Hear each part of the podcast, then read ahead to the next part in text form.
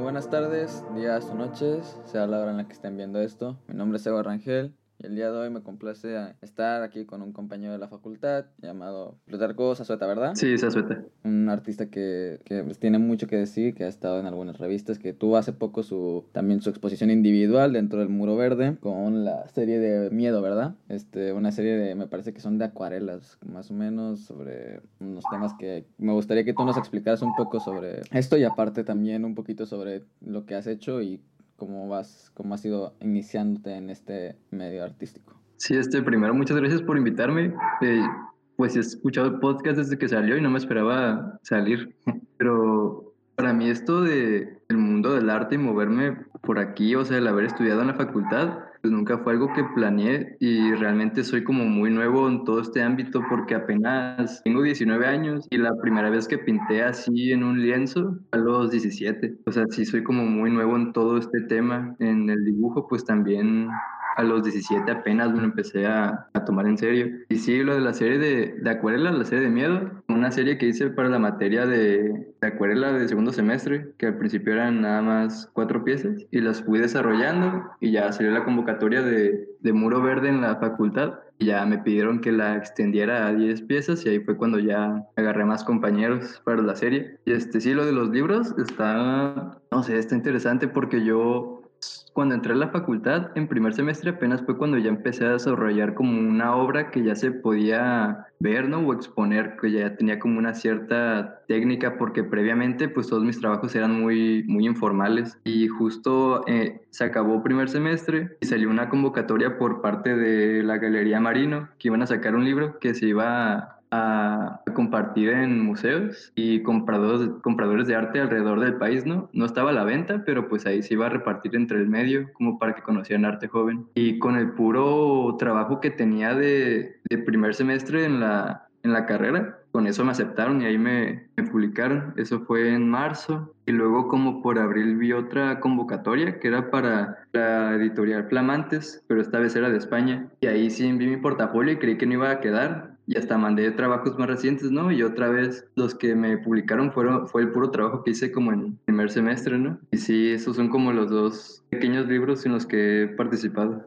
Eh, son bastante buenas experiencias, ¿no? Me imagino, o sea, de ser como muy grato sentir que tu trabajo se está siendo sonado y expuesto en, pues, curado, en, al fin de cuentas, libros que son como de curaduría, ¿no? Como de arte joven, como dices, y es muy interesante cómo pues, te has integrado mediante cursos la carrera, ¿no? Porque había justamente algunos egresados de la carrera mencionan que lo importante durante el curso de la carrera es lo que hagas, ¿no? Con qué es lo que haces y cómo te mueves mientras estás estudiando y está bien como también pues tampoco igual y llegar a un libro como tú, ¿verdad? Pero o sea, sí empezar a tener como esa noción de hacia dónde ir y cómo partir o de dónde partir para comenzar a exponer nuestro arte. Entonces, me gustaría saber un poquito más de los trabajos que expusiste, de los eh, que mandaste de los libros. Me parece que he visto algunos, por ejemplo, algunas fotografías digitales que editaste, que son muy, son muy, muy curadas, la verdad. O sea, a mí me, me gustan mucho, personalmente. Y también me parece que son unas pinturas, ¿no?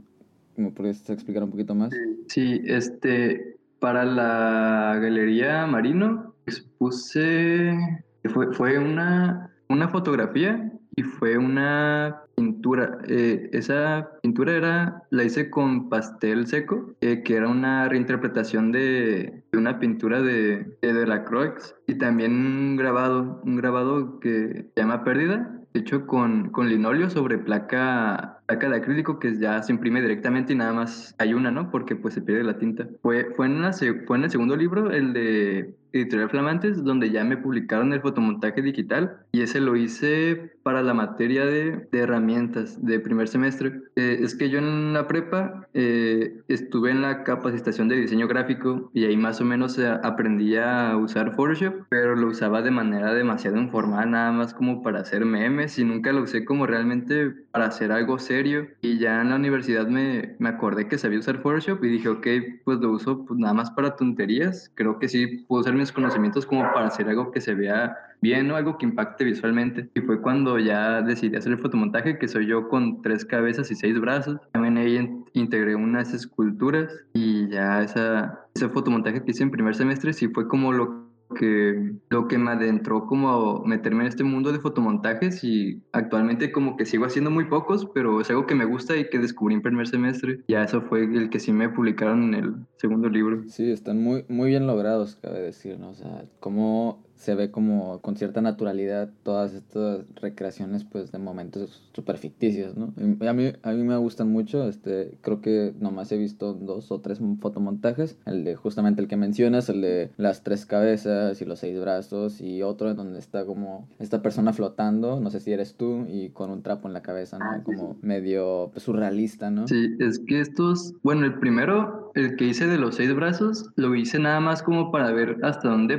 podía llevar yo como un fotomontaje que se viera, pues no real, pero que, o sea, que la edición casi no se notara, ¿no? Por, o sea, si ves la imagen sí se nota que está súper editada, pero sí se ve como con una pequeña naturalidad, ¿no? Y ya el segundo fotomontaje ya los empecé a agarrar como para, para desahogarme, para hacer catarsis, eh, el, donde yo estoy flotando y me sentía así realmente mal. Y si ven ahí como mi, mi Instagram llevaba como una racha de estar subiendo como un proceso de un grabado así era algo que ya tenía que sacar y dejé el grabado a un lado y ya me fui a sentar ahí en el, en el cuarto, ya quité todas las cosas y tomé la foto y ya hice ese que ese fotomontaje lo hice con inspirado en otro, vi un fotógrafo que hizo una fotografía así increíble que era como dos personas con un trapo en la cabeza, pero nada, se veía como la, la silueta en el trapo, ¿no? Y dije, ah, yo quiero intentar algo así. Y pues ya fui y lo interesante es que o sea, cuando planeas como hacer un fotomontaje, tienes que tener ya la imagen como ya planeada previo a tomar la foto, porque primero tienes que tomar, en ese caso del trapo donde estoy yo flotando, primero tuve que tomar foto del cuarto así sin la silla y sin yo, el puro cuarto así vacío. Luego tomar una segunda foto que soy yo ya sentado y luego una tercera foto que es encontrar un lugar en mi casa que tenga la misma luz y que caiga en la misma dirección y tomar la foto ya con el trapo en la cabeza, ¿no? Y ya esas tres fotos las recorto y las junto ya para como que se vea como la luz encaje y ya se vea como con cierta naturalidad. Y pues ya ese fotomontaje le hice como ya para sacar algo que sentía. Y también el último que creo que es el que también has visto, es uno que me gusta mucho pero no le hicieron caso. Eh, donde estoy yo, donde salen como unos seis brazos de un, de un ropero. Me parece que sí, sí. Bueno, y junto a eso, ¿cómo nace pues este interés, no? Por tanto por el montaje como la pintura. Tú acabas de mencionar hace poco que también estudiaste diseño gráfico durante la preparatoria, ¿no? Entonces, ¿de dónde nace pues este interés por querer pues al fin de cuentas hacer una expresión artística, de, hacer el montaje y todo eso? Este, primero pues yo, yo dibujaba como desde pequeño, pero siempre fue un hobby que nunca me tomé en serio. Y ya no fue hasta la preparatoria que tuve que dejar el deporte ya de manera forzada y entré a la capacitación de diseño gráfico y ahí fue cuando me acordé de que, ah, pues yo de pequeño dibujaba y ya dentro de la capacitación nos pidieron que fuéramos dibujando y ahí nos íbamos metiendo en programas digitales como es Illustrator y Photoshop. Y ya fue en Photoshop que, o sea, viendo todo esto de los fotomontajes digitales, sí me, me atrajo mucho todo este mundo de, de hacer portadas como portadas de grupos musicales donde se veía como una super edición o imágenes así como impactaran visualmente. Y fue cuando decidí como que si podía seguir haciendo eso, tal vez algún día algún grupo me agarraría, ¿no? Como para hacer portadas, esa es como alguna meta que tengo. Pero sí, este, todo este interés por, por fotomontaje y todo esto, pues ya surge más fuerte en la preparatoria y ya después en cuarto semestre de la preparatoria, en un evento que hubo ahí en UABC, en el teatro, donde actualmente se expone Muro Verde, que es la sala antes de entrar, que me presentan al, al que en ese entonces era el coordinador de la carrera, el maestro Yosel. Y ya a Yosel le dicen que yo dibujo, pero pues en ese momento yo dibujaba pues feo, ¿no? Y me dice, ah, pues está bien. Eh, y me, me jaló a un curso que él daba en el CEART de jóvenes talentos. Y pues ya fui, iba los sábados ahí y pues a mí no me pagaban, ¿no? Porque no estaba becado. Pero tuve la oportunidad de tener clases como con los realmente talentos jóvenes que estaba becando el CEART. Todo ese ambiente creativo de estar junto otras 10 personas pintando en un lugar, todos creando ideas, o sea, realmente eran muy buenos artistas. Ese ambiente pues fue como lo que ya me gustó tanto que dije, no, o sea, yo, yo me tengo que desarrollar en esto y ahí fue cuando decidí que ya iba a estudiar artes. Sí, justamente había visto, me parece que habías publicado alguna vez que estabas como pues dentro del círculo de los jóvenes talentos, no sabía que no tenías la beca, pero sí, es un, me parece que es un ambiente pues muy interesante allá, justamente en el CEART, en el centro de, Centro Estatal de las Artes y pues ¿cómo entonces estas experiencias tú dices te, te alimentaste a partir de la, de convivir con otras y otros artistas, ¿no? Entonces, de alguna manera, estas personas pues influenciaron en ti. Háblame un poquito más sobre eso, sobre cómo comenzaste a ver pues el arte, ¿no?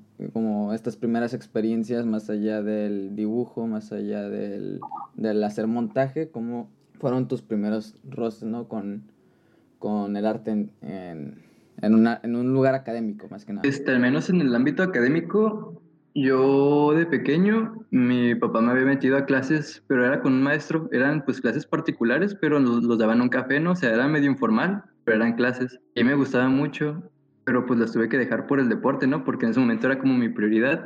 Y fue hasta el CEART, ya a la edad de 17 años, donde ya por primera vez me muestran como con formalidad todo este mundo de las artes porque yo realmente no, no conocía nada, o sea, yo conocía muy poco y era ni siquiera por videos, era por cosas que yo escuchaba o veía en la tele. Y en ese arte fue un muy buen curso, la verdad. Entré ya con el curso eh, empezado porque pues me colaron, así literalmente. Pero entramos y había unas eh, chicas que estaban haciendo su servicio por parte de la Facultad de Artes y ellas nos explicaban pues historia del arte, cómo la teoría del color, que fue algo que me ayudó porque yo en la prepa al estar en diseño pues ya conocí la teoría del color y fue algo que me ayudó como a la hora de mezclar colores y conseguir tonos ahí en, en ese arte. Pero en cuanto llego al CEART, llegué como un momento muy padre porque ya estaban eh, creando obra y un reto que les habían puesto a los jóvenes talentos era que al final del año iban a exponer, pero que iban a exponer una obra con sustento teórico, que tuviera composición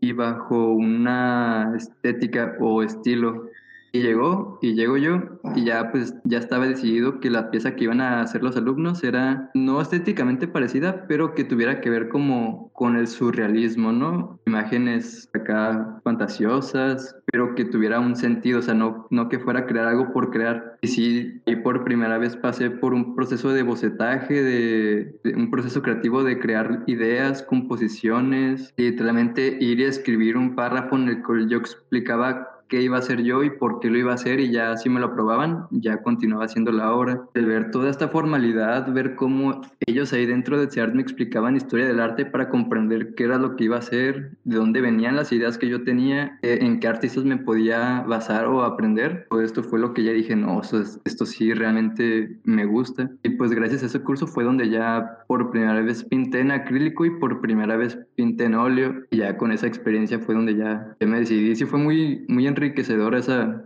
experiencia en el CERT. Sí, porque de alguna manera adelantas los conocimientos que vas viendo durante la carrera, porque tengo compañeras, compañeros, compañeros que al, principio les costaba un poco, ¿no? De construir los discursos, de ir a pensar qué es lo que voy a hacer y bajo qué sentido lo estoy haciendo, o cuál es el significado de toda esta obra y hay como una visión de que como que durante los primeros años de nuestra educación pues claramente hay una nula noción de lo que es la, las artes, ¿no?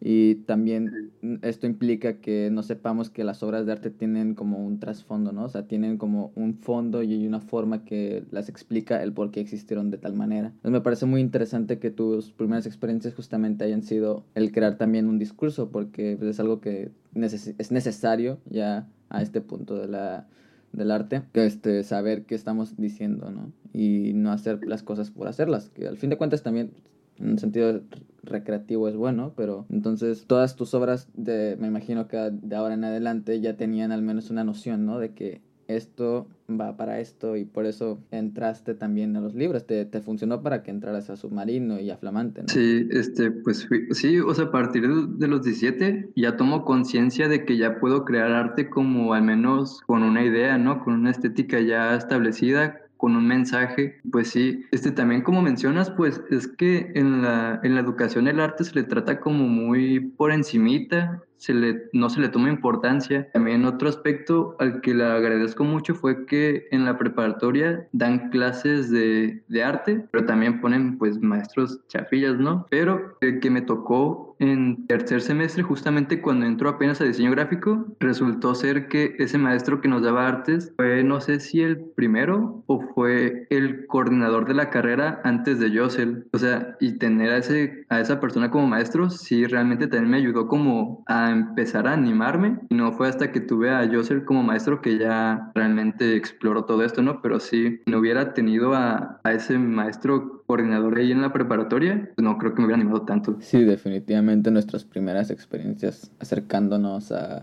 las expresiones artísticas son las que influyen en si lo vamos a querer como dedicarnos a eso, ¿no? Por ejemplo, personalmente a mí me impactó mucho un maestro de música, ¿no? Y yo primero inicié en las artes a partir de la música, así como tú iniciaste con el dibujo, como en el diseño gráfico. Este, y sí, los profesores creo que tienen, o profesoras también, este, tienen un papel fundamental para, para que nosotros decidamos qué hacer con, con nuestra vida, ¿no? O más bien a qué nos vamos a dedicar hasta tras salir de la preparatoria, qué vamos a estudiar y todo eso. Sí, la preparatoria me ayudó mucho como a descubrir que sí me interesaba todo este mundo. Entonces, me gustaría que hablaras ahora como, como de tu visión actual, ¿no? De, de, lo que es el arte, hasta dónde vas, llevas estudiando, ¿no? Yo sé que todavía ni siquiera, no, nadie tiene como una noción certera de lo que es el arte, ¿no? Pero entonces como para ti, para qué funciona, ¿no? Para que, para que lo, cómo te explicas en este medio, ¿no? Este, me gustaría saber un poquito de tu visión de lo que es el arte en sí. Este, primero voy a hablar como la manera en la que lo uso, ¿no? Este, es que actualmente yo sigo usando el arte eh, como medio de catarsis que a veces lo veo como algo negativo porque siento que en este momento mi obra es como muy repetitiva, ¿no? De que siempre que muestro como una pieza elaborada, siempre termina siendo catarsis, ¿no? Y también quiero como explorar más cosas. Pero sí, o sea, realmente una idea general del arte no tengo, pero sí tengo una idea que llevo desarrollando desde el año pasado, que no sé, o sea, sé que muchos cambiamos, bueno, yo personalmente, de un mes al otro, a veces sí cambio muchas veces de, opinión. Por ejemplo, me, me entrevistaron en UABC Radio y ya lo que dije en esa entrevista siento que, que nada que ver, ¿no? Con lo que diría hoy, pero sí sigo manteniendo una opinión desde el año pasado de, para mí, o al menos en lo personal, que yo no considero que es arte. Y esto a partir de que me meto a un grupo de Facebook, esos genéricos donde comparten como fotos que según esto son como artísticas, porque pues realmente sí me interesaba o al menos ver algo bonito, ¿no? Ahí en mi feed y me metí al grupo y de repente de un año para acá empezaron a subir puros desnudos, pero, o sea, no sé, no eran desnudos ni siquiera artísticos o ni siquiera con la intención, era nada más como una persona desnuda y le pintaban nada más como algo en la rodilla y ya decían que era arte, ¿no? Y todos en los comentarios, ah, sí, sí, sí es arte, oh, me encanta. Y eso es algo que me enojó porque es como, ok, la fotografía sí es arte, pero de repente siento que ese grupo de Facebook como que llevaba el arte como la definición de que, ah, es que las personas son arte. Al menos en lo personal, yo pienso que las personas no son arte y tampoco la naturaleza, pero ayudan a crear arte o crean arte. O sea, yo tengo como una, una metáfora así como toda tonta, pero que se las comparto como a mis amigos, que es como, o sea, ah, es que sí está muy tonta esa comparación, la puedo decir, es que está demasiado tonta. o sea, el, el papel de baño no es un trasero limpio, pero ayuda a tener un trasero limpio.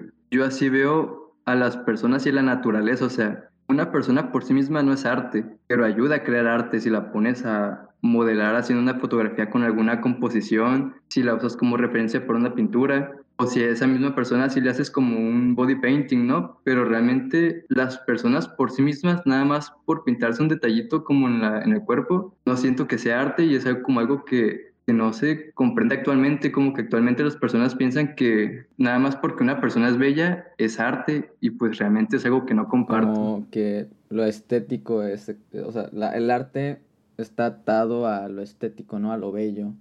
Y justamente este, ahorita estaba leyendo un texto de, para una de las materias también que explicaba cómo la obra de arte pues, es en sí una rematerialización de lo natural. O sea, es como, como es que nosotros transformamos la naturaleza para darle un significado también simbólico, es un significado más allá de lo que es el objeto, ¿no? Y aunque, pues claro, en el arte contemporáneo ya no hay como una noción precisa de lo que es como transformar el objeto, simplemente a veces se deja ahí tal cual, pero se le da una carga simbólica. De alguna manera es transformar el objeto y entonces lo, lo desnaturalizamos de alguna manera, me parece. Pero creo que comparto un poco tu idea de que, ¿sabes qué? Pues es que, ¿cómo vamos a determinar que el arte este, es algo, es como más que nada, pues me parece que esos tipos de grupos es como un tipo de erotización, ¿no? De, de erotizar, de, de, buscar como lo bello y no necesariamente de, de hacer una carga discursiva que tampoco es tan necesaria, pero hay que entender que cuál es el papel del arte, ¿no? En, un sentido social, cuál es el papel del arte en un sentido, pues también con el que compartimos, es que, es que ajá, en ese grupo de Facebook ya de repente ya eran puras fotos eróticas, ¿no? Pero ni siquiera, no sé, ya no había nada artístico, nada más porque era como una persona que se considera, pues, bella por el canon, ¿no? De belleza, la compartían y pues no, para mí eso no se me hace que es arte porque, pues, también comparto lo tuyo de que, o sea, el arte es algo que se crea, o sea, no, no puede ser algo natural, o sea, si es algo que pasa por un proceso proceso. Y sí, este, actualmente sí, eh, por medio de obras de teatro, personalmente es donde yo más noto que el arte sí, sí es importante que o sea, no que todo el arte tenga que ser como de, de aspectos sociales o de conciencia social, pero que sí ayuda mucho como a que las personas entiendan como el contexto en el que viven y los problemas por los que pasan, ¿no? Porque a veces hay demasiadas situaciones por las que vivimos que las tomamos como que, ah, pues es lo normal, pero que realmente no debería ser así. Y sí siento que el arte sí ayuda mucho a, a tomar conciencia de nuestros propios problemas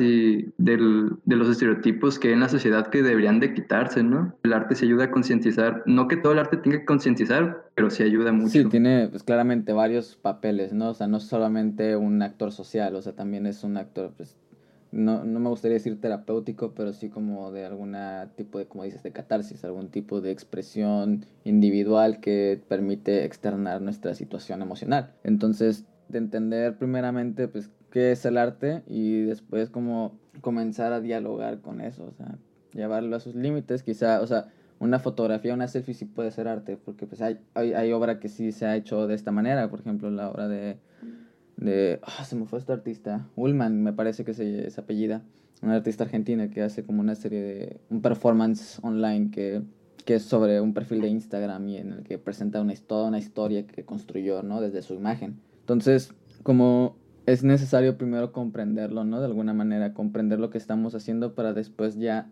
pues llevarlo a sus límites o llevarlo a otras áreas. Sí, y es que, o sea, actualmente me gusta mucho la fotografía, ahorita estoy consumiendo mucho. Y es que, o sea, sí, o sea, la fotografía sí es arte, pero tampoco que diferenciar como qué clases de fotografías son arte. O sea, no porque te pongan una modelo bella va a ser arte la fotografía, ¿no? O sea, también hay que diferenciar. Sí, pues es más que nada como la intención de lo que estamos haciendo, ¿no? Y bueno, pues yo creo que deberíamos de, seguir con esto como de, mm, de tus inspiraciones, primero generales, o sea, gente, tus referencias, este, artistas que te gusten, artistas, artistas de cualquier área, ¿no? Ya, igual si algún filósofo o alguna otra persona te interesa su pensamiento, también lo puedes mencionar. Actualmente por el, por el interés que tengo de en un futuro eh, crear como o sea, es un proyecto que tengo, ¿no? O sea, el crear proyectos para álbumes o sea, portadas, aunque por el momento sigo teniendo la idea de seguir construyendo una obra personal para exponer, pero por toda esa idea que me envolví como en vacaciones de, crear álbumes o artes para, para grupos de música, hay una cuenta que me gusta mucho de esta persona que es LD, es un ilustrador muy bueno y es mexicano, y es como el que el, igual sí me ha estado inspirando como para seguir como con ese propósito, ¿no? Pero en el ámbito un artista que desde lo conocí me, me, atrajo mucho por su, por su estética y la expresividad de sus pinturas es Egon Schiele. Me gusta mucho cómo, cómo exagera las proporciones, pero sin que se vea mal, o sea, sin llegar como a lo... son grotescas, pero no llega como a lo feo, ¿no? Son pinturas que realmente me gustan mucho porque son demasiado expresivas, el color que usa, la pincelada. Hay puntos en los que rosa la ilustración, pero sí se ve que es como un estilo muy desarrollado. Y esa es otra cosa, o sea, yo cuando veo artistas con estilos definidos, los admiro mucho porque es algo que se me dificulta a mí. Actualmente estoy explorando muchas técnicas y un estilo propio todavía no lo he alcanzado. Y cuando veo como a personas que con su estilo propio están consiguiendo cosas grandes, sí, los admiro mucho y pues ya sería Egon Schiele, el D que es contemporáneo, eh, también otra artista que sigue viva, es egresada de la facultad y también la admiro mucho porque tiene un estilo ya demasiado desarrollado y porque es uno muy simple al hacer ilustración, pero está muy padre. Eh, Leria del Mar, que dio también una conferencia para la facultad en la semana aniversario. Me gusta mucho el estilo de Leria del Mar como en el ámbito de, siguiendo esto de que me gusta mucho cuando una persona tiene muy, muy desarrollado su propio estilo, ya este sería creo que la referencia más famosa que es Rebecca Sugar, que es la creadora de Steven Universe, que no me gusta Steven Universe, pero el trabajo que hizo Rebecca Sugar como artista de storyboard para Hora de Aventura, si ves esos dibujos, están, no sé, me parecen increíbles porque a pesar de que son dibujos demasiado simples, ella sí les da como un toque de dibujo gestual que está interesante. Sí, este, de artistas locales, este, creo que todos los que voy a mencionar ya son, bueno, hay tres que ya son, creo que conocidos a nivel Tijuana. Una que, que sé que también conoces es V. Beldas.